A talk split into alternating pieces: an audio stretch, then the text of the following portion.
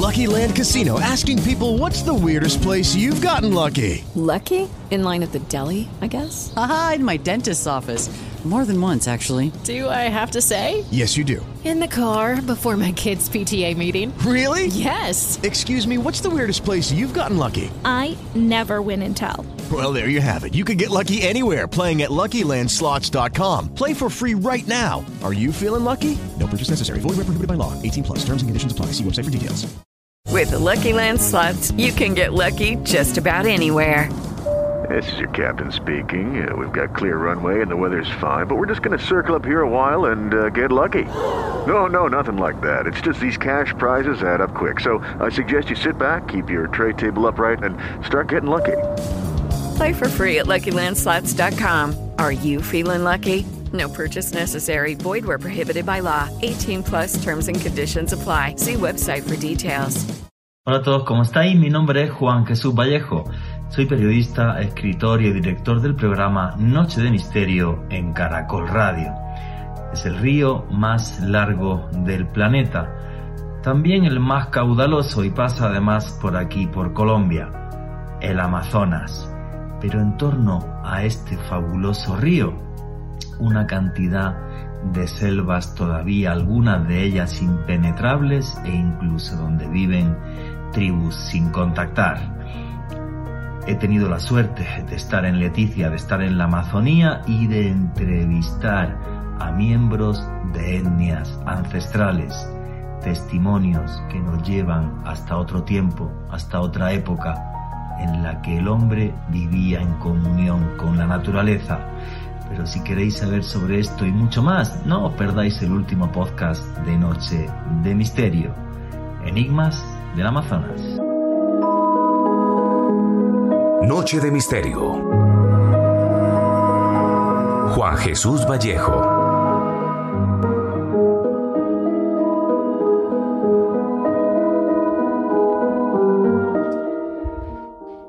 Cuando hago la introducción de este programa, y desde hace ya mucho tiempo, decidí hacerla sin guion, hablándoles con el alma.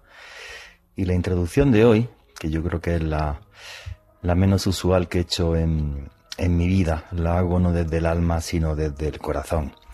El programa, y estén tranquilos, va sobre enigmas del Amazonas. Pero me parece una frivolidad por mi parte arrancar este programa sin darle antes un fuerte eh, abrazo y todas mis muestras de cariño al pueblo ucraniano. Hace dos semanas hicimos un programa sobre los orígenes del conflicto que tiene ya medio millón de escuchas en YouTube. Hoy toda la tarde me escribía gente eh, pensando que iba a hacer un programa sobre esto, a todos les respondí que no y les digo por qué. Eh, no quiero dar mi opinión mm, ahora mismo sobre el tema aquí eh, al aire. Ya tengo un máster en que me echen de medios de comunicación en Colombia. No quiero seguir agrandándolo. Porque si dio mi opinión, mm, la que me sale del alma y del corazón se va a armar la gorda en redes sociales. Entonces prefiero mm, guardármela.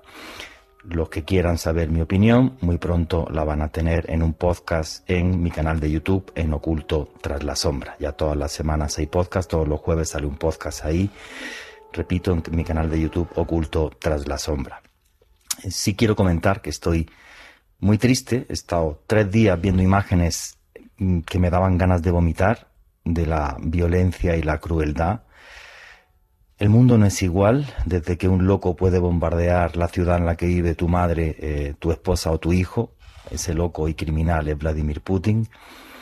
Y además eh, reconozco que me puse muy triste hace unos días cuando empezó la guerra y, por poner esto en redes sociales, eh, mucha gente por intereses partidistas o porque su mente no da para más, ni siquiera condenan esto.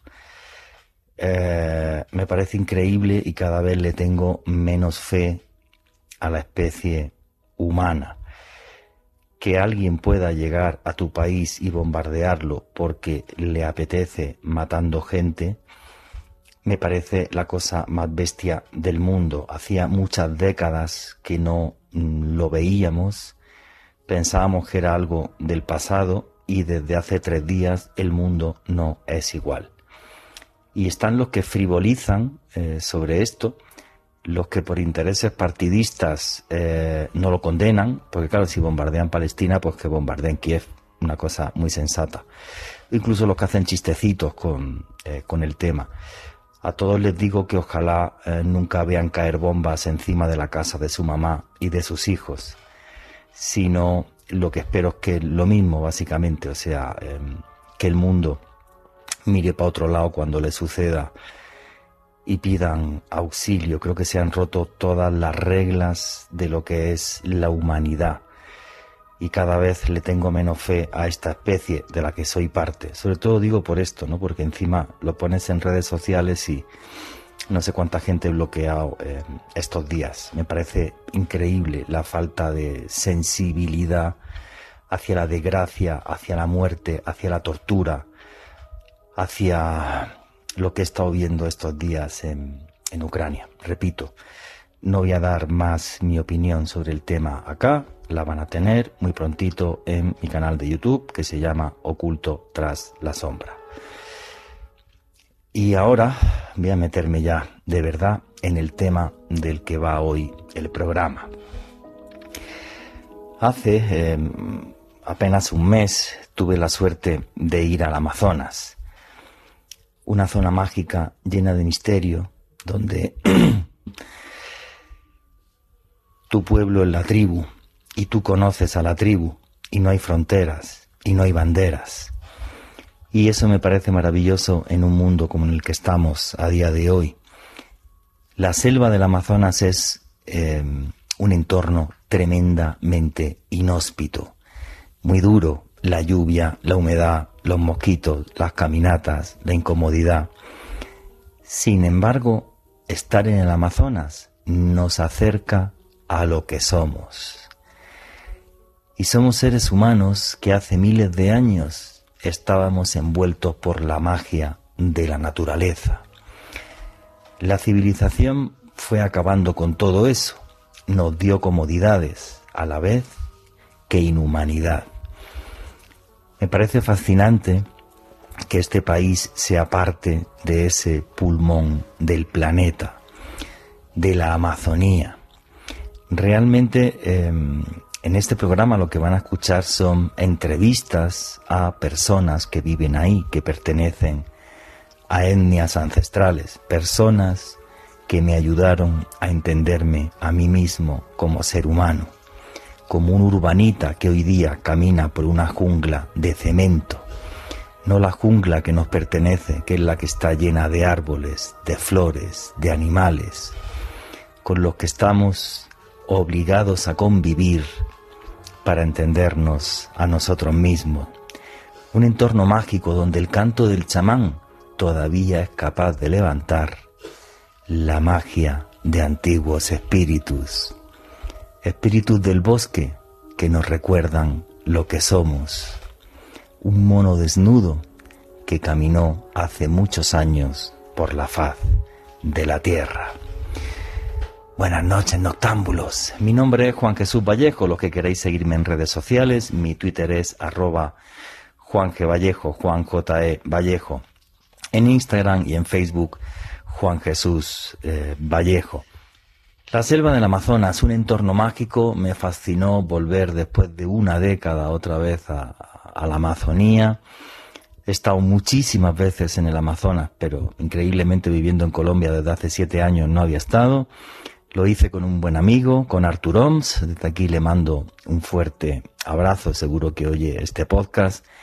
Y realmente, eh, repito, la gente con la que estuve, les vais a escuchar esta noche, tenemos los testimonios grabados, me llevó otra vez a entenderme a mí mismo, a ser ese mono desnudo que camina por la selva, sin banderas y sin esa violencia absurda que está gobernando ahora mismo el mundo.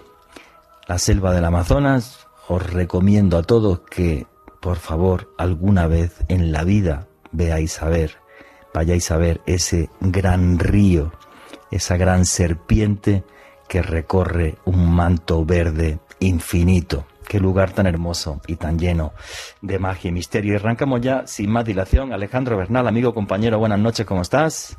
Buenas noches, Juan Jesús. Un saludo para usted, para Rich en los controles, para nuestro invitado esta noche, Jaime Gutiérrez, y para todos los oyentes que se suman a la señal de Caracol Radio en directo, también a todas las personas que nos escuchan en diferido a través del podcast que estamos publicando todos los jueves en el canal de YouTube de Caracol Radio. Y hoy, Juan, una noche muy especial porque vamos a hablar sobre la magia de uno de los lugares que es sin lugar a dudas un vergel de biodiversidad en el mundo, una cuna de vida en nuestro planeta, el pulmón de la Tierra, el, Amazonas, con toda la magia que este lugar reviste y que usted tuvo la fortuna de palpar de primera mano parte de este gran pulmón aquí en nuestro país. Efectivamente, amigo, un territorio total y absolutamente eh, mágico. Y el que también conoce bien toda esta historia es Jaime Gutiérrez, que es antropólogo. Amigo, ¿cómo está? Buenas noches. Buenas noches, Juan Jesús. Buenas noches, Alejandro. Muy bien, la selva de la Amazonía, repleta de magia y misterio hasta nuestros días, o es un mundo, por desgracia, Jaime, cuya magia está terminando por esta civilización absurda que lo pudre todo? Pues la, la, selva amazónica actualmente pues está recibiendo muchas amenazas del hombre actual y, y estamos diciendo eso porque, ¿por qué? Porque durante milenios los pueblos indígenas se supieron adaptar a la selva amazónica y no solo se supieron adaptar, sino transformaron la selva. Inclusive los estudios arqueológicos más recientes han demostrado que la selva amazónica, la diversidad que tiene, es producto de la misma actividad humana en milenios. Sí, claro, efectivamente. Vamos a ver. El señor que descubrió el Amazonas para Occidente y para el mundo y que primera vez hay una expedición que se escribe sobre esto fue Francisco de Orellana. El que escribió se llamaba Gaspar de Carvajal. Fray Gaspar de, de Carvajal era fraile y es el primer cronista que nos habla de aquello. Y es muy curioso porque eh, Gaspar de Carvajal nos habla de eh, ciudades gigantescas en las que vivían miles y miles de personas. Y la gente durante siglos pensó que se estaba exagerando sobre esto hasta que un arqueólogo, Mitch Michael Heckenberger hace más de una década eh, descubrió que realmente Gaspar de Carvajal no exageró. Él encontró los restos de esas grandes civilizaciones y lo llamó la cultura Kuigukugu, que me parece eh, algo fascinante. O sea, realmente Gaspar de Carvajal no exageró y ahí existieron grandes ciudades. Que yo creo que otro día, Jaime, podríamos hacer un programa sobre esas civilizaciones desaparecidas del Amazonas. Pero lo que yo quiero esta noche es que oigan la voz de la Amazonía, la voz de los habitantes ancestrales de la región. Y escucharán de fondo en las entrevistas el ruido de la selva ese sonido mágico, porque la selva siempre está hablando. Así que un programa más que de teoría, para que se metan ustedes también en la piel de esos habitantes de un mundo mágico. Un mundo mágico que intenta no desaparecer, que se aferra a la vida y a sus tradiciones de hace miles de años. Un mundo fantástico que he tenido la suerte de visitar y quiero que esta noche sean ustedes viajeros junto a mí y junto al equipo del programa. Vamos a empezar a escuchar las entrevistas que he estado haciendo ahí sin más dilación. Richie, ¿me puedes poner el audio número uno, por favor? Arcesio, cuénteme, ¿usted cómo se llama? ¿A qué etnia pertenece? ¿Cómo es que acabó teniendo aquí esta chagra dentro de la comunidad? ¿Cómo, fue toda esa, toda esa vaina? ¿Usted a qué, etnia, qué etnia pertenece? Bueno, yo pertenezco... Bueno, mi nombre es Arcesio Pihachi Neikase, de la etnia Ocaina, ¿sí? de habla Gusa. Ok. Sí, eh, mi, origen es de, de Corrimiento de las Chorreras, Igara, Paraná. ¿Aquí, en- aquí en Colombia? o En Colombia, en el Amazonas. sí. Ok. Entonces, de la época de, de la cauchería, pues todos los grupos étnicos fuimos, fuimos pues acabados por, por, por la época del caucho, por el genocidio. Entonces, mataban. sí. ¿Y eso lo vivió usted, Arcesio? Pues yo no lo he vivido, mis abuelos sí. Sí, entonces uh, quedó una descendencia, unas familias quedaron dispersas y así, pues. Y, ahora. Y Tuvieron que irse de la zona. Sí. Se tocó ir de la zona, pero volvieron mis abuelos. Mi abuelo, por lo menos, regresó. Sí. Se voló de donde se lo habían llevado. Y así se, fue, se fueron ellos. eh, digamos, conformándose la familia. Sí. Así, la familia del uno, del otro, pero del de mismo grupo étnico, pero de diferente eh, clan. Sí. Entonces se conformaron y, y así pues el territorio ancestral de- del pueblo Ocaina pues está en el Chorrera, en corrimiento de la Chorrera. ¿Y eso Sí. es departamento también de aquí de la Amazonía De la- o otro? No, del, del Amazonas, Del departamento del Amazonas, sí.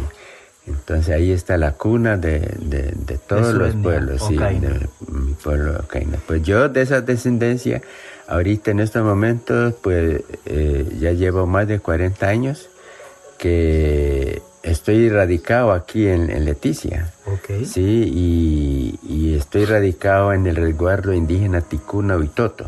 Ok. Sí, como indígena, pues he vivido, viví unos como tres años en la ciudad, pues no me gustó, me tocó que buscar mi hábitat na- natural, ¿no? Que la sí, selva. que pues en la ciudad todo es, hay que pagar arriendo, hay que com- tener comida, hay que trabajar todos los días para poder subsistir. Cuando mi, mi condición de vida, donde yo nací, me crecí, me formé, no es así. Entonces tengo ese, ese en la mente, entonces, eh, y, y tierra para, de nosotros los indígenas, pues ancestralmente todo es para trabajar y vivir de ella y, Y de la caza. Sí, y la pesca. La pesca, no, no necesita uno dinero para sobrevivir, ¿sí? Y vive sano porque todo es sano, ¿sí? Todo es natural, ¿sí? No hay nada de químicos ni se enferman. Los médicos tradicionales pues se, se mantienen comiendo bien y espiritualmente se sostienen y se mantienen bien. Ajá. Se comunica con, plantas, con los animales, con, con el agua, todo, es, todo eso es vida. En este resguardo indígena en el que estamos, aparte de su etnia, ¿hay otras etnias también, ticunas, tal, o solo están aquí de su Pues etnia? es- Ocaña? este es un territorio ancestral de los ticunas, cocama y yaguas. Sí. Entonces, acá pues, esos son ancestralmente.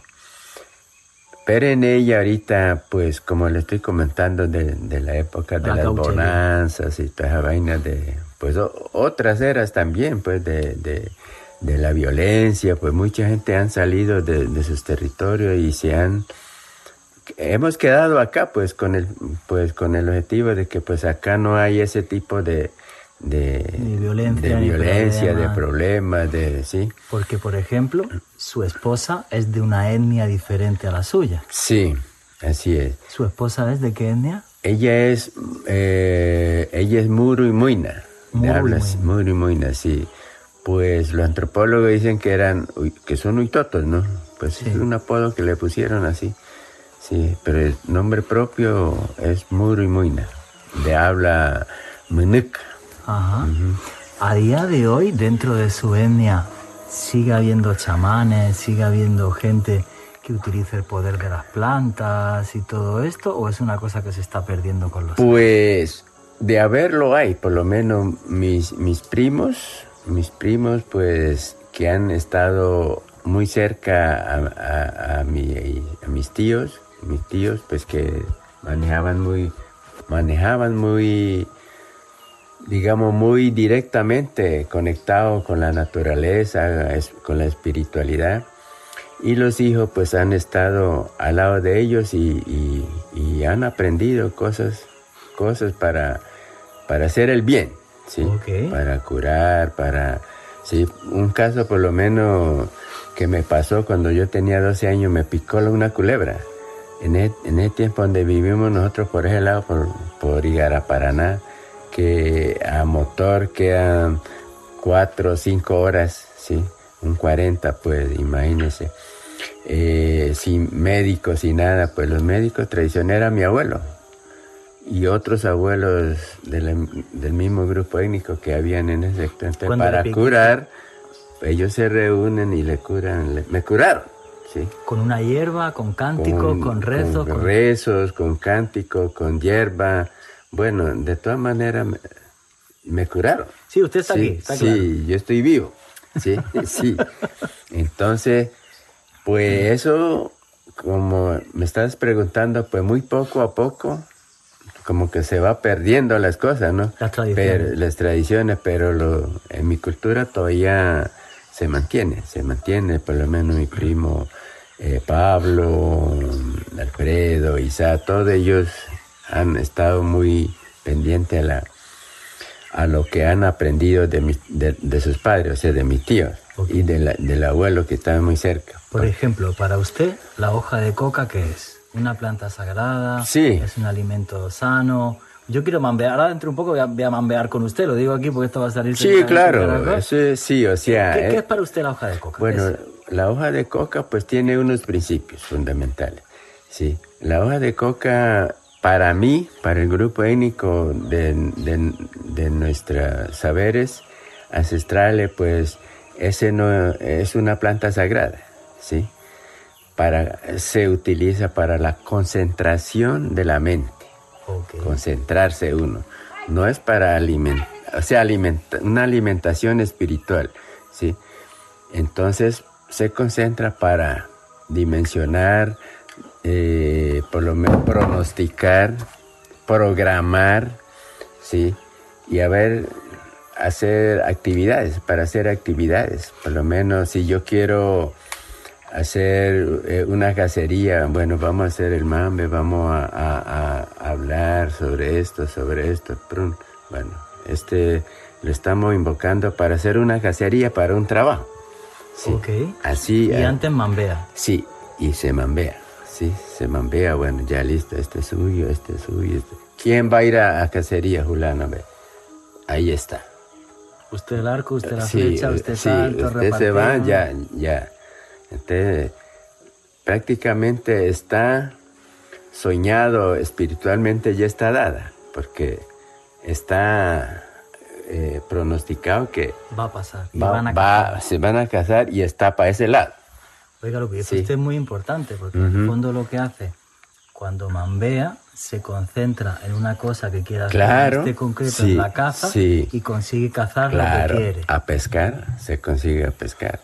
Se consigue a solucionar problemas, se consigue solución de problemas. Sí, cualquiera hay veces pareja, familia, primo, bueno, alguna, algún evento también se soluciona. Es como si se, le, una, orienta. Una visión más, más allá de las cosas que Sí, o sea, eh, al, al, mambear, concentrarse y se mira el problema. ¿sí? ¿sí? Si tiene razón o no tiene razón. ¿sí? Si va a casar, sí, va, sí se puede ir o no. no hoy no, vamos a ir para tal día. Y ya. Sí. Entonces, como que se le llega a la mente. ¿Por qué el mambe no es juego? O sea, no por lo menos mi abuelo decía y mi tío decía que, que después de uno tener mayor conocimiento en, los saberes del aprendizaje de las actividades para contraer parejas, usted tiene que tener chagra, tiene que hacer casabe, eh, tiene que eh, hacer canastos, canoa, remo, todas las actividades, sí de, de, la cocina, de la casa, de la pesca, todo tiene que saber y, y, tejer, ¿sí?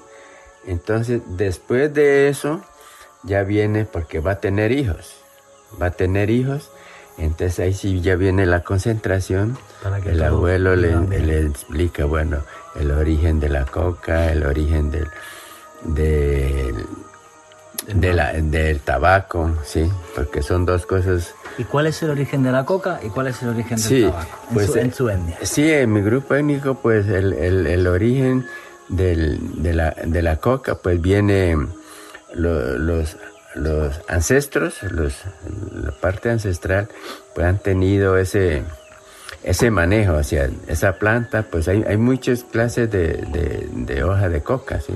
Eso, eso viene, viene la hoja, la, coca del, de la danta, que es la misma coca, pero ese está en, entre el monte, ¿sí?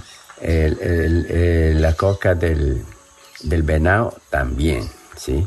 La coca del morrocoy también. Entonces, de eso, el, el origen, ancestralmente, pues mi grupo étnico tradujo el que, el que es bueno, que es el, el, de, eh, el de, ¿cómo es? El de, No el del venado. El del venado. El del venado. Un tipo de hoja de coca que la llaman del venado. El del venado, sí. Entonces, ya ahí ya ancestralmente, pues, lo ins- inspiraron para hacer el bien. ¿sí? Entonces, el que se inspira a hacer mal, ya fuera del, del venado, es, es- inspira la, la hoja de, de, de la danta, por lo menos. maldad. Sí, para maldad, entonces no, no sirve. ¿sí? Entonces de eso se originó y así, entonces cuando uno, por eso que cuando uno va a concentrarse, va a mambear, ¿sí? No lo va a mambear, no le enseña, lo orientan desde pequeño, ¿no? Usted no puede mambear desde pequeño, de corta edad, de No. 8, 10, 15, 20, 30 años, ¿sí? Porque su cuerpo no está dado para eso. Sí, porque ahorita uno que yo vea por ahí, por ahí veo, yo vine hace tres años a, a mambear, ¿sí? Ah, solo mambeé hace tres sí, años. este, hace, porque, y eso que yo, pues, primero, pues no tenía el espacio, ¿no?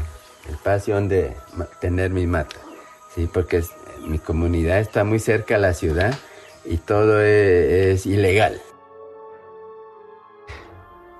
Qué listos somos los, los que vivimos en las ciudades y nuestros burócratas, ¿no? O sea, este señor tiene una cosa que es parte ancestral de su cultura, que es la hoja de coca, y para nosotros lo fastidiamos y tal, porque haya brutos que hagan con eso cocaína. En fin, fijaros todo lo que estaba diciendo Arcesio Pijay.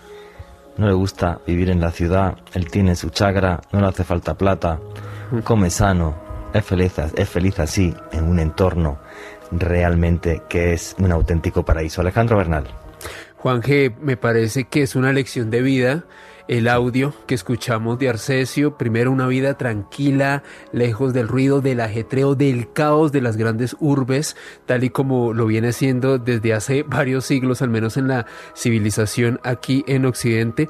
Y me quedo con algo, Juan G, ese sentido de trascendencia, ese sentido de espiritualidad que lea al mambeo de coca. Lamentablemente, en nuestra civilización, aquí en Occidente, se utilizan estas sustancias para hacernos más estúpidos, por eso se les dice Correcto. estupefacientes, pero para ellos tiene un sentido mucho más espiritual.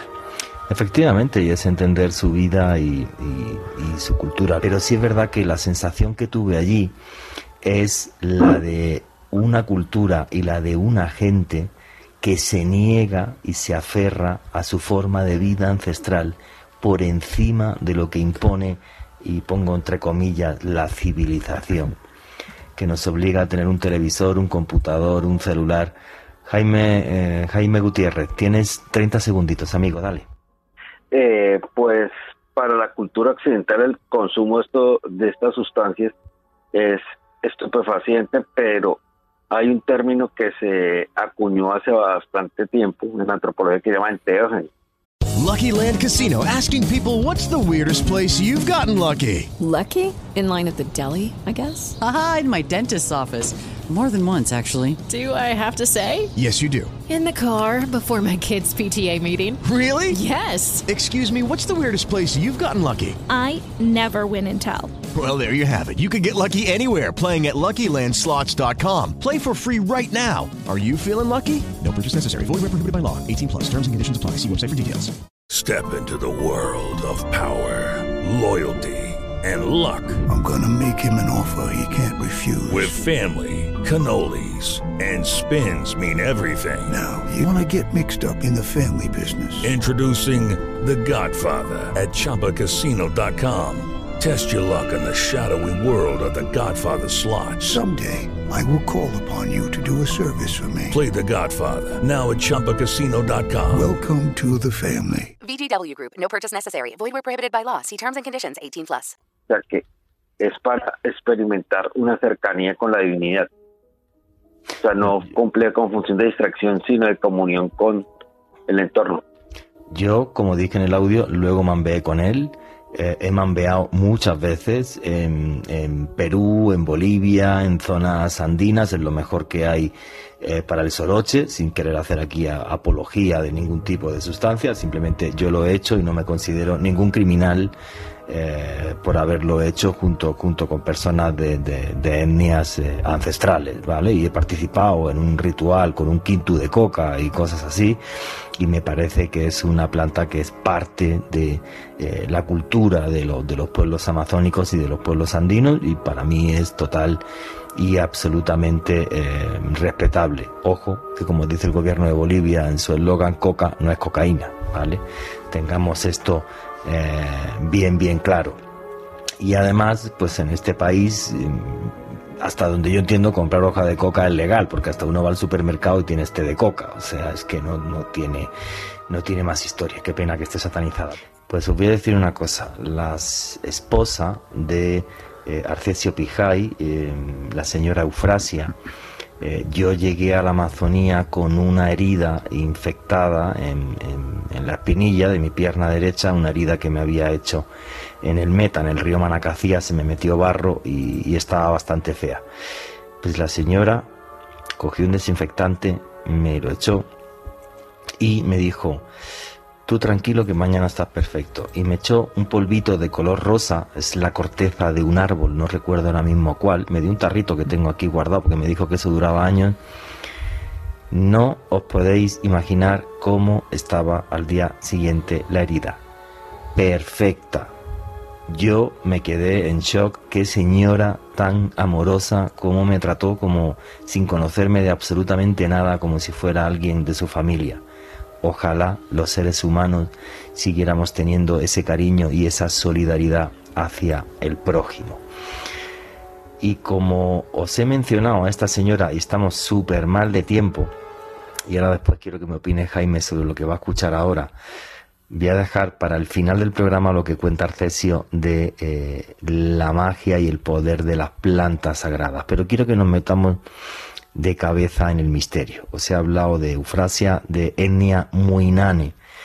Quedan muy pocas personas de etnia eh, Muinane en el país, por desgracia, por el genocidio cauchero. A ver si luego da tiempo a que lo cuente Alejandro Bernal, porque vamos hoy eh, fatal. Pero quiero que me acompañéis en este viaje que por, por gracias a los dioses pude hacer y estar en esta zona. Y obvio, pregunté por la presencia de esos seres sobrenaturales, llámelo usted como quiera, espíritus de la selva o lo que sea. Y los testimonios que van a escuchar son de gente sencilla que vive ahí y que simple y sencillamente narra lo que vio, lo que experimentó y de lo que fue testigo. Y esto me parece algo mágico. ¿Queréis saber cómo es uno de esos encuentros con estos seres de la selva? Richie, ponme el audio número 4, por favor. ¿Cómo se llama usted? Dígame su nombre y su apellido. ¿Eufrasia? Eufrasia Cuyuedo. Ok. Mamá Chacha. Mamá Chacha para la gente, para, para sus nietos y para la gente que la, que la conoce. Eh, Eufrasia, Mamá Chacha, nos comentaba usted antes eh, que tuvo una experiencia con espíritus de la selva que la atormentaron aquí un par de días. ¿Cómo fue esa historia? ¿Qué fue lo que pasó? Ah, pues nosotros estuvimos aquí con un muchacho de etnia yucuna. Estábamos los tres, una nieta, yo y él. Estuvimos conversando aquí. Y de repente él me dice, como él también me dice mamá chacha, me dice, a mí me pasó una cosa en el varillal. Nosotros tenemos una maloca allá, Ajá. al centro. Y yo le dije, ¿qué te pasó? Digo, no, mire que yo estuve acostada en la yaripa, así en la maloca. Había una... como un piso. Entonces él se acostó así y estaba mirando hacia el camino, o sea, hacia el, hacia el río Sufragio. Sí. Y él vio, él sintió como un como en su cuerpo algo extraño él sintió. Entonces él miró por el camino que venía una persona. Y bueno, él cerró el ojo cuando desapareció. Entonces él iba a levantarse, que él sintió que la escalera movía. Dios está subiendo, Dios así. Entonces él se levantó para mirar que el cuerpo de él se desplomó. Que no tuvo ni aliento para, para nada. Ni fuerza ni nada. Él luchó con el cuerpo para poder levantarse y nada. Entonces ya él dijo, bueno, si usted tiene más poder que yo, tú me vas a dominar. Pero yo tengo los abuelos más poderosos que usted. A mí no me vas a venir a dominar. Y así él luchó, luchó, luchó y dijo, abuelo, abuelo, ayúdame, abuelo, que aquí hay un espíritu que me quiere dominar. Es un ser humano que, que yo lo vi, yo lo vi y se desapareció. Pero abuelo, ayúdame. Ahí él pudo levantarse. Él se levantó, pero con ese desaliento él quedó sentado. Ya él mandó la coca y el ambiente. Dice, bueno, ¿y quién es usted que me viene a asustar? ¿Quiere, ¿Usted es más varón que yo o yo soy es más varón que usted? A ver, venga, luche conmigo, Dios. Y así él se acostó en la noche. En la noche ya le habló. Le dije, ¿te, as- te asustaste, no? Le dijo así. Él en el sueño dijo, no, pero yo tengo abuelos fuertes. Y esos son los que a mí me ayudaron. Usted no puede contra mis abuelos. Y nos quedamos así. Y yo le digo, bueno. Y Rosendo, pues yo, a mí me pasó también, le digo así. Mi, estábamos trabajando en la primavera, ¿Con él hacía el contrato y bueno, y yo conté también. Y mire, eso fue en el año 80, Ok. En el año 80 me pasó eso. ¿Aquí en Leticia o en otro No, sitio? arriba, por el Ah. río. Por el río Amazonas. Y el- mi esposo no estaba, que salió como con 15 trabajadores y yo me quedé con otros 15. Y Yo tenía, ella tenía como 7 o 6 meses. Y el otro, el hijo mayor, ya era pues grandecito. Y yo escuché una voz que venía noche de luna. Yo ay, esa gente ya vienen borrachos, que vienen gritando. Yo. Y yo escuchaba de mi cama acostada. Ajá. Una casa grande, así como, tenían como tres perros. Y venía por allá, se escuchaba esa voz. Y uh, esa gente debe venir borracho, eso es porquería. Y, y venía así, venía, venía. Y yo salí, salí, noche bien clara. Salí, miré, la casa estaba así como este. Y allá atrás quedaba un- como una bajada así. Ajá. Entonces yo salí a mirar para allá, para el camino. Y cuando ya así, casi en la subida, pegó el grito. Uh, mi cuerpo se estremeció desde la punta de los pies hasta la cabeza. Y se quedó sin Y fuerza igual. yo salí corriendo con la punta de mis dedos así y abracé mis dos hijitos. Y me senté, en- me caí encima de ellos y apagué la vela. Y mire que los perros estaban echados así como estaban esos perros. Sí. Y ninguno de esos perros ladraron. Y bien así en el patio, mi cuerpo quedó, no sé ni Sin dónde. fuerza. Y así bajó hacia la quebrada, así. Y había una casa de los trabajadores también. Ahí ellos estaban. Pero que yo pregunté al día siguiente que no escucharon. Teníamos una chagrita hacia el otro lado de la quebrada. Por ahí se fue gritando así. Por la orilla del potrero. Y había... Uh, igual. Sí, iba a gritar. Y estaban los pot- la- las vacas en el último potrero. Y allá pegó el grito, mire que esas vacas vinieron, rompieron alambrado, que eso sonaba que venían las vacas alrededor de la casa, rodearon la casa. Y mire que en un 5 se formó el tiempo. Oscuro, oscuro, viento y aguacero. Pero con una cosa de 10 minutos. Ajá. Y la noche quedó clara. Eso yo escuché. ¿Y usted qué cree que fue eso, Eufrasia? Pues ese es tal de duende que nosotros llamamos. El que le gusta golpear la- la- las bambas con el talón. Un duende. Un duende. Un duende o bambero. de- O bambero, sí. Pero la, ese sonido que emitía era un sonido como de tristeza. Sí, como, como, como una voz lenta que suena, que, que eso le choca en el corazón o hace salir el espíritu de uno. Y es simplemente un duende que te espanta, es un espanto y te asusta y ya. O, o son más pesados y son capaces de hacer cosas más malas. Pues no creo, porque si yo tuviera miedo, demasiado miedo, pues no sé qué me pasara, pero yo no tuve miedo. No tuve miedo. Siempre yo tengo un espíritu que a mí me ayuda, que lo domina.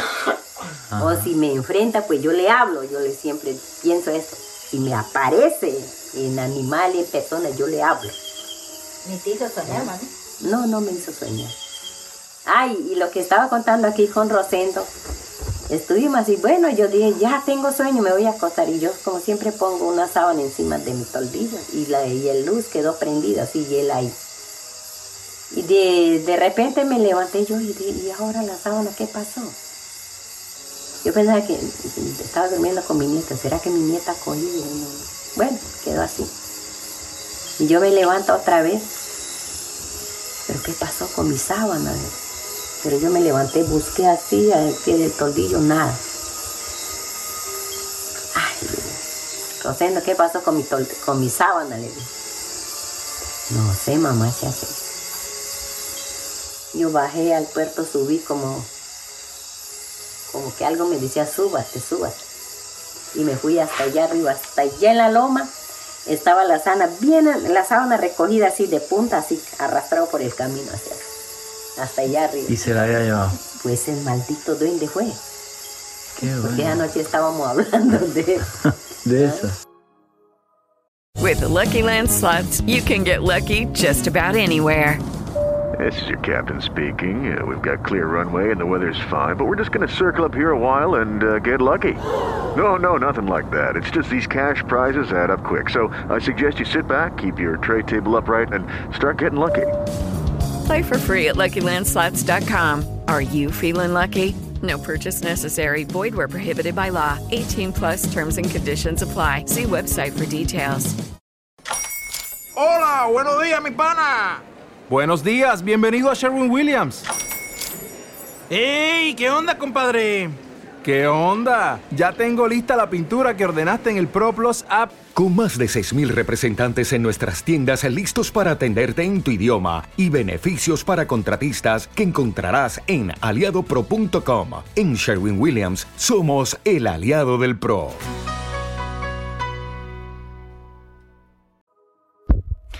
Fijaros qué historia tan tremendamente interesante. Em, cómo el mundo de los espíritus para la gente que vive en la selva es algo vivo, es algo que existe. Eufrasia nos comenta su encuentro. Obvio, yo creo toda la historia que me contó esta señora, que es una la señora más sencilla, más humilde y más buen, de las personas más buenas que me, he cruzado en, en- en mi vida. Y además, fíjate los comentarios, ¿no? Hubo un momento que me pareció muy, muy curioso, aparte de esa lucha eh, espiritual, cuando, cuando le preguntamos si eso es algo malo. No, es como una cosa que juega contigo, que te asusta.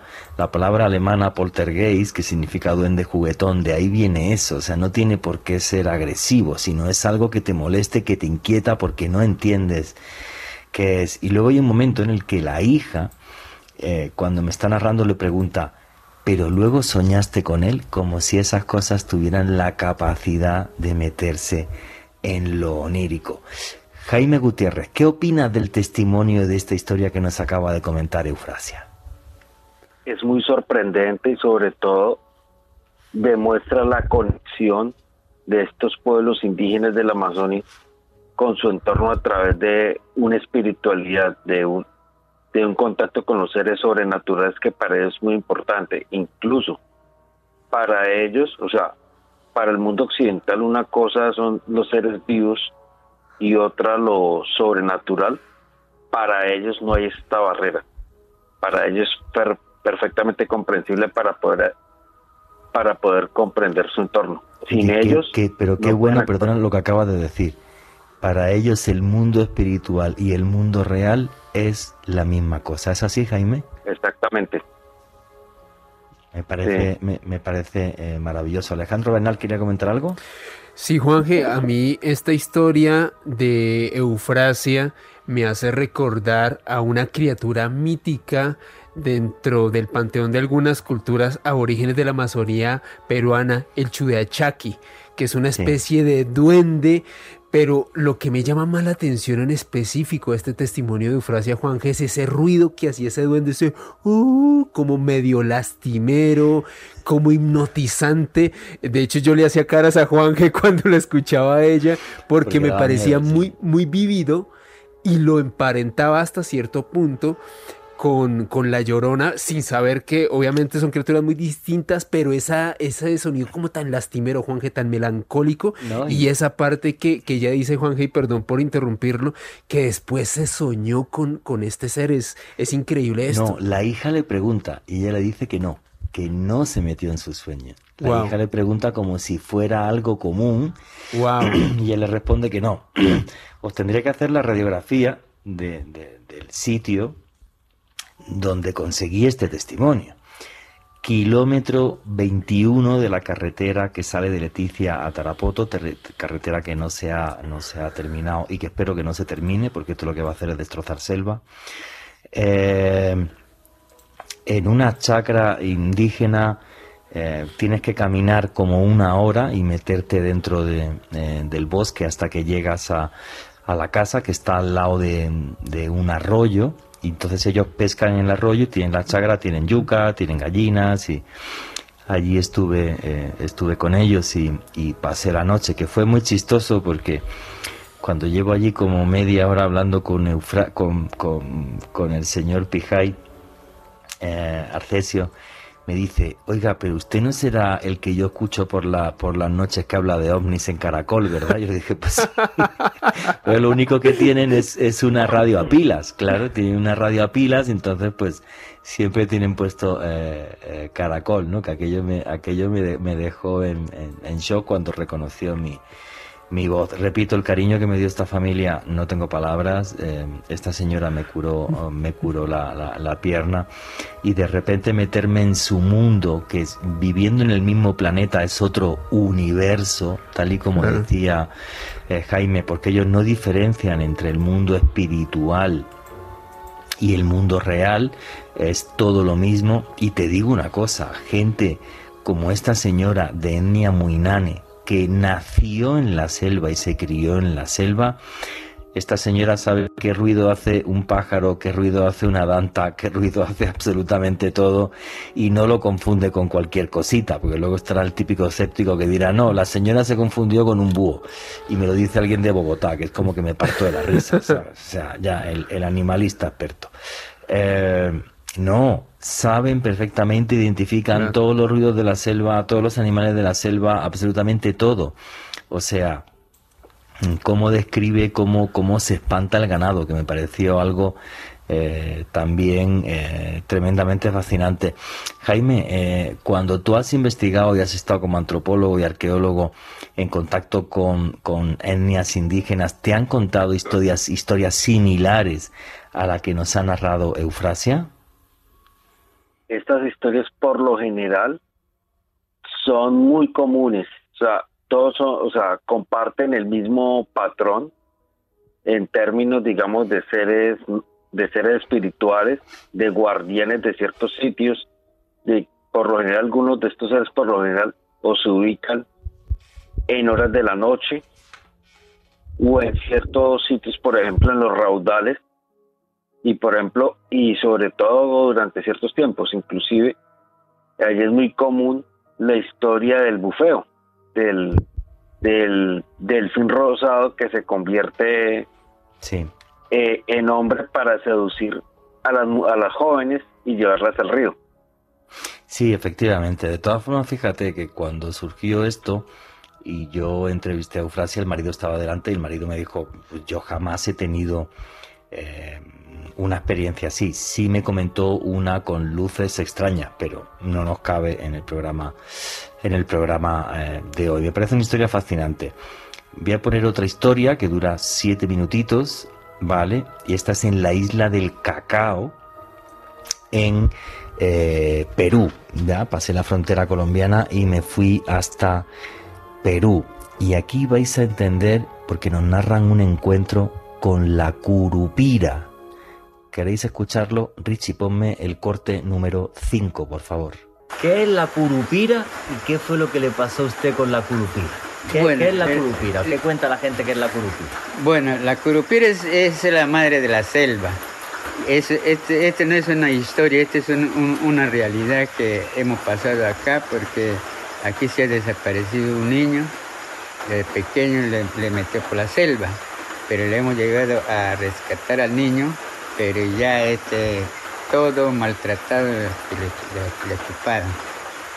Entonces ese- esa es una vida real, porque en, sí en mí, ¿no?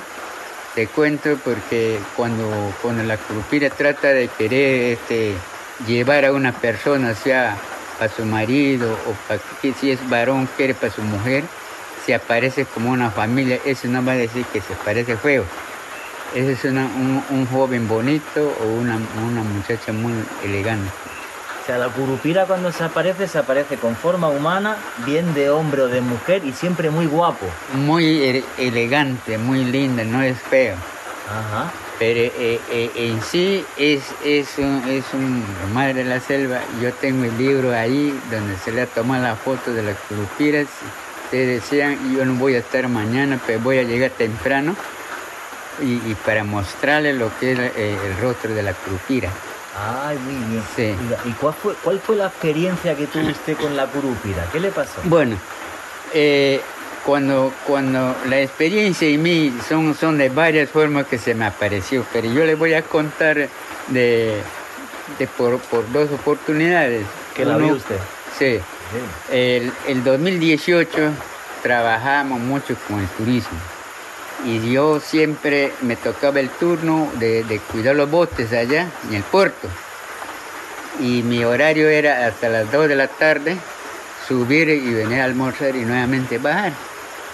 Y, y en ese lapso del, de- del pleno verano, de en medio de agosto, es un, un verano pues que no hay lluvia, entonces fuerte el sol. Y yo subía del puerto.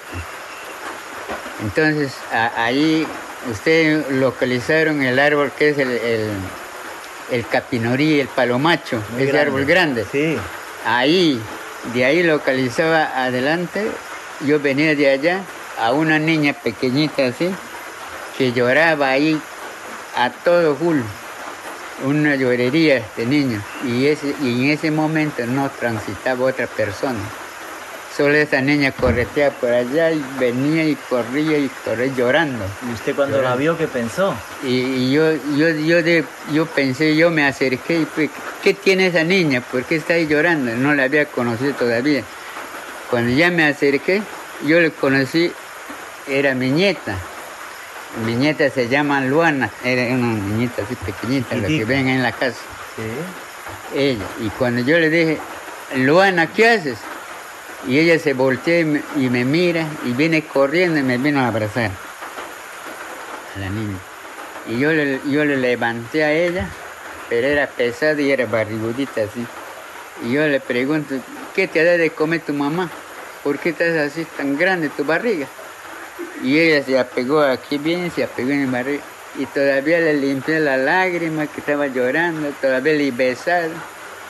Bueno, y como era mi nieta, entonces empecé a caminar. Yo digo, ¿dónde están tu mamá? ¿Qué hacen? ¿Por qué estás sola? Y ella no me respondía nada. Entonces le traje ya por acá, por ahí donde ustedes miran el letrero, donde dice el, el lago de la Victoria, hay un, hay un camino así que se va al lago. Ahí cuando lleguemos, escuché por esa, por esa selva una, una bullería de personas que se reían, cantaban, que se reían, correteaban allá en la- Y yo, yo pensando que ahí estaba su mamá de ella, ¿no? Entonces, y como cada, cada vez era más pesada ella, y ella me agarraba más pesada, y, y más barrigudita era. Y, yo decía, pero ¿y ¿por qué te hincha tu barriga? Y, hija, le digo yo, ¿por qué te hincha tu barriga? ¿y qué te da? Y no me respondía nada. Y bueno, entonces yo digo, quédate aquí, espérame, yo voy a mirar, ahí debe estar tu mamá, estará cogiendo alguna fruta porque es tiempo del bacurí, ¿no? De los guay- guayos. Entonces pasé el río yo pensando que ahí estaban sus hermanitos. Y me voy y él- cuando yo me iba, me volteé a mirar, ahí nomás está paradito, ahí. me volteé a mirar, me iba, se quedaron silencio, me volteé a mirar, la niña estaba parada en la carretera. Y yo digo, ¿por qué se hicieron la gente? ¿Dónde están? No había nadie. Y, de- y la niña parada en la carretera. Y al rato ya vuelto por otro, más, más adentro en, en la selva, empezaron a reírse ahí. Y entonces me- me- ya pensé, no, estos de aquí no, no son su familia. Este seguro es la curupira. Entonces yo digo, vamos, ñañita, vamos. Empecé a caminar. Y la niña cuando me vio que yo empecé a caminar, ahí en ahí en el Capinorí Grande, ahí la, la niña se dio la vuelta así en la, en la aleta y yo le estreché así para cogerle, ahí se desaparece la Y niña. desapareció Se la niña, desapareció la igual niña. que su nieta. La, la, la, desapareció como la niña. Entonces, desesperado, vengo yo ya por, por acá a la casa y su mamá estaban en la cocina y la niña estaba ahí levantándose de dormir. Y yo le digo, Milena, ¿dónde está tu hija? Está durmiendo, papá. Me dice, ¿qué va si yo le estoy trayendo de la carretera y esa muchacha sabe? A ver, vaya, tráigale. Y verá, se va a su casa y le trae a la niña con el vestido, con el zapatito que tenía. Ahí estaba la niña. Igual que usted la vio Igual antes. como le miré en la carretera. ¿Y eso en qué año fue, amigo? El, domin- el 2018. 2018, un Ah. poquito. Ahí tenéis otro relato, este de la curupira, que se le aparece como si fuera su nieta. Me estaba diciendo Jaime que eh, aquí hay un mito muy parecido en el llano que es la sayona. ¿Qué es la sayona, Jaime? La Sayona es una criatura con apariencia de mujer muy hermosa, pero se le aparece sobre todo a los hombres infieles, a los borrachos y en algunos casos, porque esta es una leyenda que también abarca varios países de América Latina, o sea, Colombia con Venezuela comparte esta leyenda y también en Centroamérica y México hay otras personas. Y por lo general que ataca a también, según lo que eh, he consultado, también a las mujeres chismosas, porque hay versiones que dicen que esta era una mujer que la que una vez le rompió las vestiduras a un sacerdote y que recibió una maldición a vivir eternamente aguantando hambre y que una de las manifestaciones de esta criatura es que tiene unos colmillos enormes. O sea, a esta que a la sayona también le dicen la, la pelona, también que es muy conocido acá en Colombia por ese término. Y tiene la, o sea, se aparece como si fuera una mujer muy hermosa y, y aparece de, inclusive un vecino de al frente de mi casa que ha fallecido nos contaba eso, que una vez llegó borracho, se le tarde que se le iba apareciendo que casi no alcanza la, la puerta. O sea, lo contó de tal manera que era indudable que se le hubiera presentado eso. Y en ese momento, pues cuando, cuando él estaba viviendo esa situación, el ba- eh, no existía el barrio tal cual como, como existe ahorita, sino eso eran potreros. Él era de las pocas casas que, teni- que habían aquí en el sector. Y, estaba, y por lo menos hace como unos 60 años. No, me parece curiosísimo y perdona por el chiste, pero si se aparece la sayona a la gente que va al llano que ha tenido problemas con mujeres y con el alcohol, mejor no vuelvo al llano, que se me aparece fijo la próxima que vaya por ahí.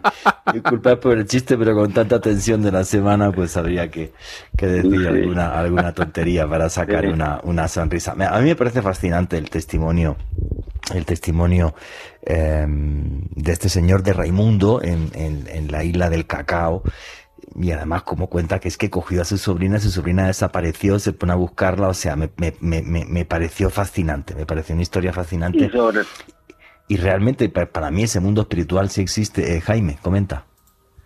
No, y sobre todo que esto, estos seres se desdoblan, o sea, pueden aparecer como si fuera un animal y, y un momento otro, ven un animal y un momento otro aparece esta criatura como con forma humana para después manifestarse. Inclusive cuando tú me eh, tú eh, en la entrevista de esta señora que, que si se le ha aparecido en sueños, casualmente el mundo onírico es como una especie de portal de para ver todas esas criaturas que les dan algunos mensajes. Y pues saliéndome un poco del tema, cuando la primera vez que hablé sobre San en Radio Gracias a Juan Jesús, que hablé de mi experiencia de que me han asustado cerca eh, al Alto de las Piedras en San José en un sitio de la cultura de San Agustín. En la noche me soñé con, una, con la, porque yo había visto una sombra, como un ser envuelto como una ruana y con un sombrero grande, pero se veía como una sombra. Y en la noche, lo mi- en sueños lo miré como era, como si fuera una estatua de San Agustín, toda cubierta de rojo, con sus muelas, todo eso. Claro, uno, uno que ha vivido esa experiencia se entiende Qué muy bueno. bien. Sí, lo que siente esta no gente, pero genial que, que tú como arqueólogo, vale, y que eres un hombre de ciencia, pero lo viviste y que lo cuentes, ya está, es que no debería de pasar, de pasar nada. ¿vale? O sea, yo sí creo que vivimos en una realidad cuyos límites tenemos que redibujar. Y cuando estás en contacto con la gente en la Amazonía, realmente entiendes esto. Y eso eh, me parece eh, fabuloso. Bueno, pues este programa no va a dar tiempo a meter ni la mitad de lo que teníamos. Eh, me quedaban dos audios, solo me va a dar tiempo a uno que estoy viendo. ¿Me da tiempo? Sí, porque es largo, dura 14, 14 minutos y luego nos, nos tendremos que despedir así como súper, súper rápido. Pero me gustaría que lo escucharais. Creo que este programa es para que toda la audiencia de Caracol viaje a la Amazonía, donde he tenido la suerte de poder estar. Y este audio creo que es para reflexionar porque nos va a contar Arcesio Pijay qué es esto de las plantas sagradas, que hay muchos libros, pero lo suyo es ir y preguntarle a la gente que desde niño lo vivió. Richie, ¿me pones por favor el audio número 2, por favor? Para uno tener unas plantitas, pues tiene que tener sus instrumentos, tiene que tener espacio, usted tiene que ser un- algo eh, de, de conoci- conocimiento, eh, espiritualidad, ¿sí? Para, para mane- manejo de salud o cualquier cosa, ¿sí? Entonces, eh, se tiene uno, pero de lo contrario, pues... No, no puede. Sí, ¿cómo voy a estar yo eh, tocando plantas sagradas sin tener ningún ningún conocimiento? O sea, no, no, no, no, una, sí. una pregunta. Cuando yo estaba llegando con Elvis aquí a su casa, me comentaba Elvis que usted, yo nunca la había escuchado, yo me han veado muchas veces. Usted tuesta la hoja y luego con qué mezcla la hoja, porque en la sierra, por ejemplo, la mezclan con cal de caracol o en la selva amazónica peruana con una especie, una cosa que sacan del plátano. ¿A- Sí. ¿Cómo mambea, mambea usted? O sea, usted Bueno, la eh, hoja. en, en mi cultura, eh, para que eh, para hacer un, un, un- ¿cómo decirle? Para hacer un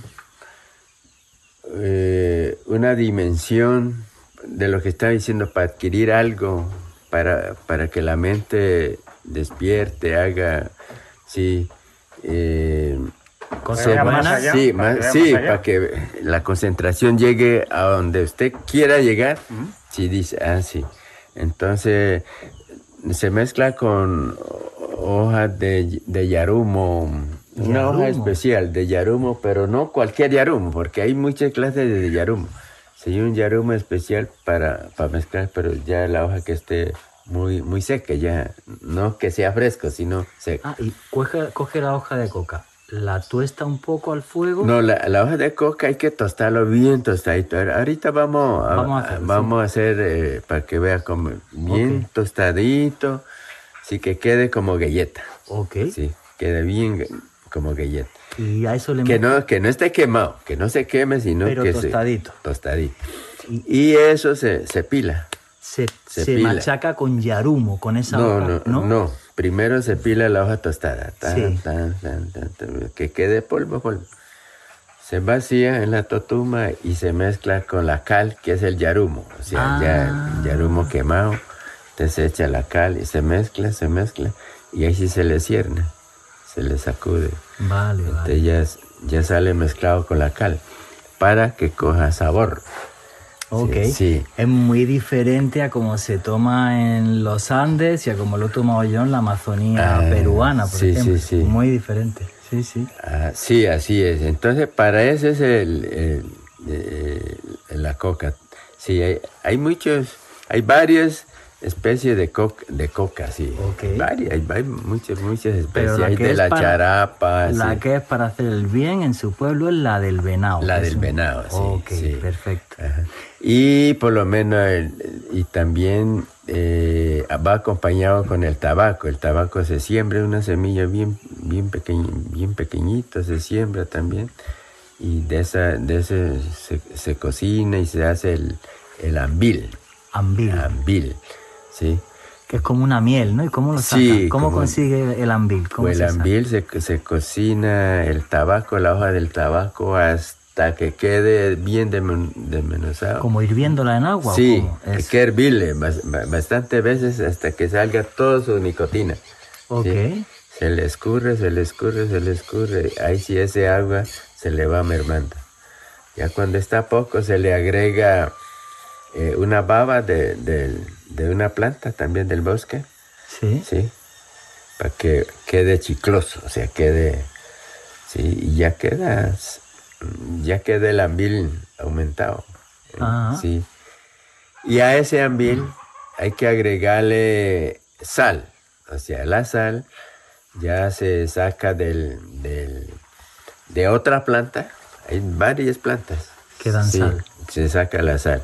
La sal también para, para, para curaciones del ambil, ¿no? Sí, para curaciones. La sal tam- para preparar, para, para que aprenda canciones, ¿sí? Aprender canciones, aprender oraciones, ¿sí? Para eso es el, el tabaco acompañado con el mambe para pensar, ¿no? Y, y el ambil es también Para para, pensar. pensar. y para aprender, sí, Ah, para vale, aprender, sí. vale, Porque si usted solamente chupa el ambil, te hace trabocar de una vez, Vomita. vomita, te saca, te purga.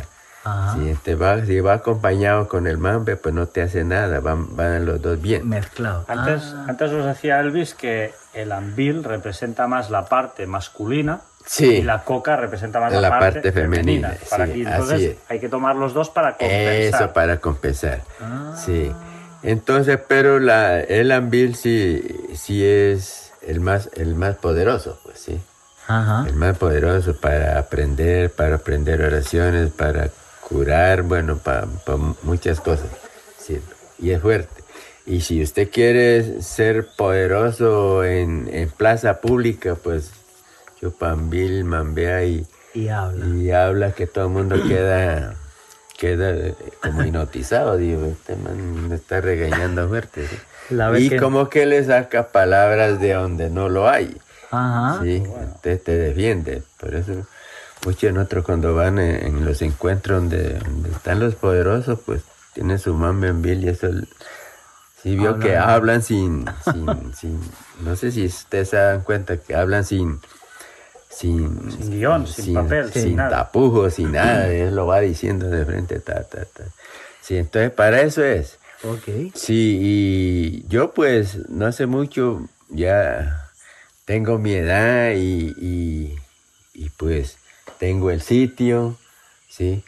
Y tengo pues para, para ir ya a ver con, con mis nietos, con mis hijos, ir, irnos... Y lo lleva igual a sus nietos y sus hijos a coger sí, de para que. Eso, para que ellos en algún momento pues tengan con el mayor conocimiento y, y puedan hacer el buen manejo. O sea, usted ya está transmitiendo esos Eso, conocimientos. estoy transmitiendo mi conocimiento, sí.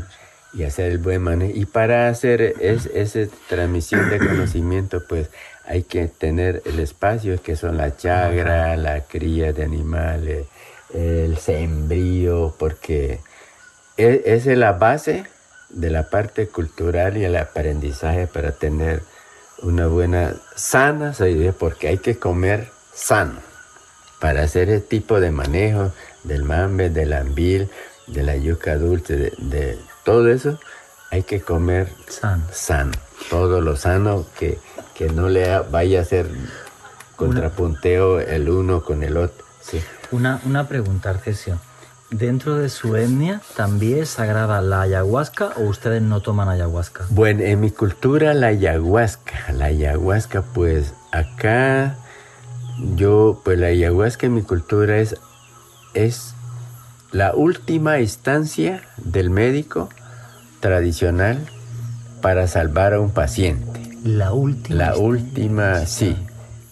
Sí. Aquí, por estas culturas donde, donde yo estoy viviendo, pues Ticuna, Cocama y Yagua, ellos pues manejan eh, la ayahuasca, que... Para visiones. que- para visionar, para no sé qué, bueno, esa es otra, Otra forma, cosa. otra forma de ellos hacer sus manejos, ¿no? Sí. Sí, otro, otro grupo étnico. Pues en mi cultura es diferente. Ok. En mi cultura es diferente, porque aquí eh, lo que yo sé, ¿no? Lo que no, no he visto, lo que yo sé, que al enfermo le dan de tomar el, el- Ayahuasca. el ayahuasca Como para último, que, me- sí, para que vea si le hicieron daño, de que está enfermo o quién es. Pues eso dicen, ¿no? Pero en mi cultura, eh, eh, el, el ayahuasca eh, es de, de un árbol, de, de una planta, de un árbol. Una liana más chacruna, sí, le mezclan chacruna. No, una pero hoja. lo que manejan acá, en mi cultura es un árbol. Es Ah, un vale, árbol, se- sí, se, se saca de la corteza, se raspa y se hace un ambil. Eso, eso lo maneja el que sabe. Ah, es un tipo Sí. de ayahuasca que nunca he visto entonces No. yo. No, nunca la he visto.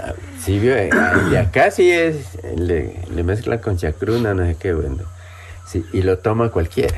En cambio, es el que le estoy diciendo, lo toma, es el chamán en último instancia que el paciente esté en coma. Cuando está en coma En ya, coma, muy mal. Sí. Ah, vale. Sí. Nunca había escuchado eso. ¿No? No, nunca. Arcesio. ese- Primera eh, vez y sí. genial. Oye, y luego si, si hay esa planta por aquí me gustaría verla. pero Esa planta Sí, nunca pues la- yo por acá, pues no, yo que he andado así, no, no, no, No he visto, visto. sí. No se por allá por el predio Putumayo, pues es escaso, solamente el que lo quiere trabajarlo, lo ve y eso no tiene que verlo nadie. Ok, Solo el, un secreto. El propio que lo hace Es el y se que- transmite Ajá. en muy Ajá. pocas personas. Eso, porque eh, había pasado un caso por allá en, en Chorrera sobre eso. Es que había un, un chamán sabedor de, de, de la ayahuasca ese, de, del árbol. Sí. Sí. Pues es de otro grupo étnico, ¿no? Ajá. Huitotos. Sí. Entonces él era el sabedor, entonces estaba transmitiendo su sabiduría a, a- a unos aprendices, ¿no?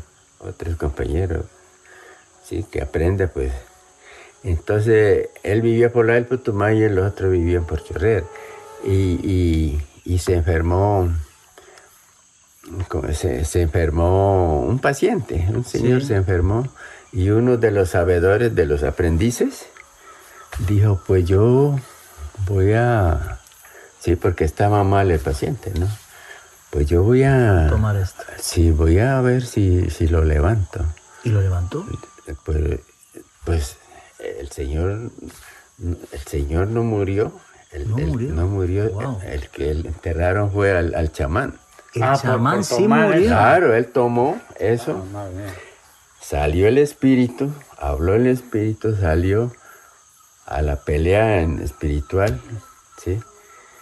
Y, y el paciente ahí y, y él acá y su cuidador acá también pues, amaneció y él pues no, no se despertó porque tenía que despertar entonces él su, su ayudante pensó que él se había intoxicado pero su paciente no- Bueno. no, no, no murió estaba bien bien se fue sanándose sanándose pues claro este peleó con el enemigo y le sanó al otro y enterraron fue al, Al chamán. al chamán que él no estaba muerto sino su espíritu no había regresado Dios santo. Sí. Entonces lo demandaron al señor, que era su profesor, sí, que estaba enseñando, pues que él dijo, no, no puede ser, dijo. No puede ser que él se vaya a intoxicar. Bueno, dijo, pues ustedes me están culpando que yo le enseñé mal. Pues vamos a ver vamos a, a destaparla donde lo enterraron al Señor. ¿Sí? ¿Cómo lo enterraron? Dijeron, todo el mundo así lo enterramos, así, así, de para allá. Sí. Sí. Si los huesos están así como usted lo enterraron, bien, él se intoxicó, murió. Si los huesos están revueltos Vuelto. dentro del cajón, pues él, su espíritu llegó ya enterrado y cómo iba a salir. Y así fue. Los huesos estaban revueltos. Estaban revueltos. Como si se hubiera ido con un demonio a la tumba. Eso sí, en la tumba. Dios. Entonces dije, no, pues Dios, te Por enterraron. eso, es por eso que entonces solo ciertas personas pueden eh, Claro, conocer esta. él, él, él era un estudiante, no, no, no era era una, chamán. no era chamán. Pero sí, entonces lo embarró. Sí, entonces eso de- en mi cultura es, es, es serio, sagrado y eso... A respetar. Sí, es de respetar. respetar, no, no, no, no es juego. No sé. No, no lo toma cualquiera. Eso, eso está genial que lo diga usted para que la gente se... No, porque con perdón hay mucha gente que viene aquí a la selva a hacer el idiota Sí, y tal, a- sin ahora, ir a ver a la ahora gente los que de la ayahuasca, que de Liana, que con chacruna, ese no es de mi cultura. Ellos ya lo manejan por acá no, de otra forma. Pues hasta ahora no, no lo he probado yo, porque no... Yo sí, yo sí lo Sí, probado. no me- Yo sí, casi me a mí mataron. No, me- no me permiten a mí, ¿sí? No me permiten, eh, me lo dijeron bien claro, no tome lo que no es suyo. Pues aquí tenéis el otro testimonio también del señor Arcesio Pijay. Este programa ha sido un poco extraño, he renunciado a que hablemos ni los invitados, ni Jaime y Alejandro, que está, que está siempre y es parte del programa, eh, ni yo, porque quería que me acompañarais en este eh, viaje a la selva que hice hace pocas semanas y qué bonito me parece eh, poder estar en, contacto con esta gente que es toda sencillez. Fijaros en este último testimonio. Yo no conocía que por el nombre de ayahuasca em, otras tribus utilizaban otro tipo de hierbas que no tienen nada que ver con la que se conoce de forma convencional y cómo, y esta reflexión también fue de Jaime, es tan, tan importante para ellos el mundo espiritual porque no se diferencia del mundo real. Y fijaros en la historia como nos cuenta que ese chamán, por desgracia, falleció porque su espíritu se fue en esa lucha que tenía con, con los demonios. Me, me parecía fascinante esto. Un minutito cada uno tenéis para cerrar. Jaime Gutiérrez, amigo, compañero, tus reflexiones finales sobre este viaje, creo que mágico, a la Amazonía. Pues tenemos mucho que aprender de los pueblos indígenas, sobre todo de su contacto y con su conexión con el mundo natural y con el mundo espiritual, que es una de las cosas que Occidente ha perdido, ese contacto que mientras el mundo occidental hay división entre el mundo material y lo espiritual, el mundo indígena es uno solo y es algo que pues se debe tener en cuenta. Muchísimas gracias, amigo. Tus redes sociales, por si alguien quiere seguirte. Instagram y Twitter, Haifer Gutiérrez. Muchísimas gracias, Jaime, por compartir contigo tu, tu experiencia y tu sabiduría, amigo. Alejandro Bernal, tu cierre y tu- y tus conclusiones. Juan G. me quedo con la naturalidad con la cual Raimundo, Eufrasia y Arcesio comentaron sus experiencias en este mundo mágico en donde se derriban las barreras entre lo espiritual y lo material. Me encantó esa naturalidad, esa espontaneidad con la que nos relataron sus historias y de fondo con los sonidos netos de la selva. Me pareció una noche maravillosa de radio. Y a mí me pueden seguir en Facebook, Twitter e Instagram en arroba alebernalpress con doble S. Pues yo recordando hoy mi viaje a la Amazonía y escuchando los testimonios que os he puesto en el programa, mi conclusión es muy sencilla. Si algunos somos salvajes, somos los que vivimos en la jungla de asfalto. Y los acontecimientos últimos mundiales nos lo demuestran. Qué pena que hayamos perdido la sencillez y la humildad con la que los grupos indígenas étnicos ven el mundo que nos rodea, ven la vida que nos toca vivir. Un mundo donde dentro de una tribu uno sí tenía hermanos, uno sí tenía amigos. Un, un mundo mágico, un mundo fascinante, que lo tenemos aquí muy cerquita. Os invito a todos a vivir una selva que tiene alma, una selva que siempre tiene ese ruido fascinante de fondo, el ruido de una naturaleza que nos suplica a gritos y nos dice que sigue viva, que hay un mundo invisible que nos rodea, pero nosotros estamos ciegos.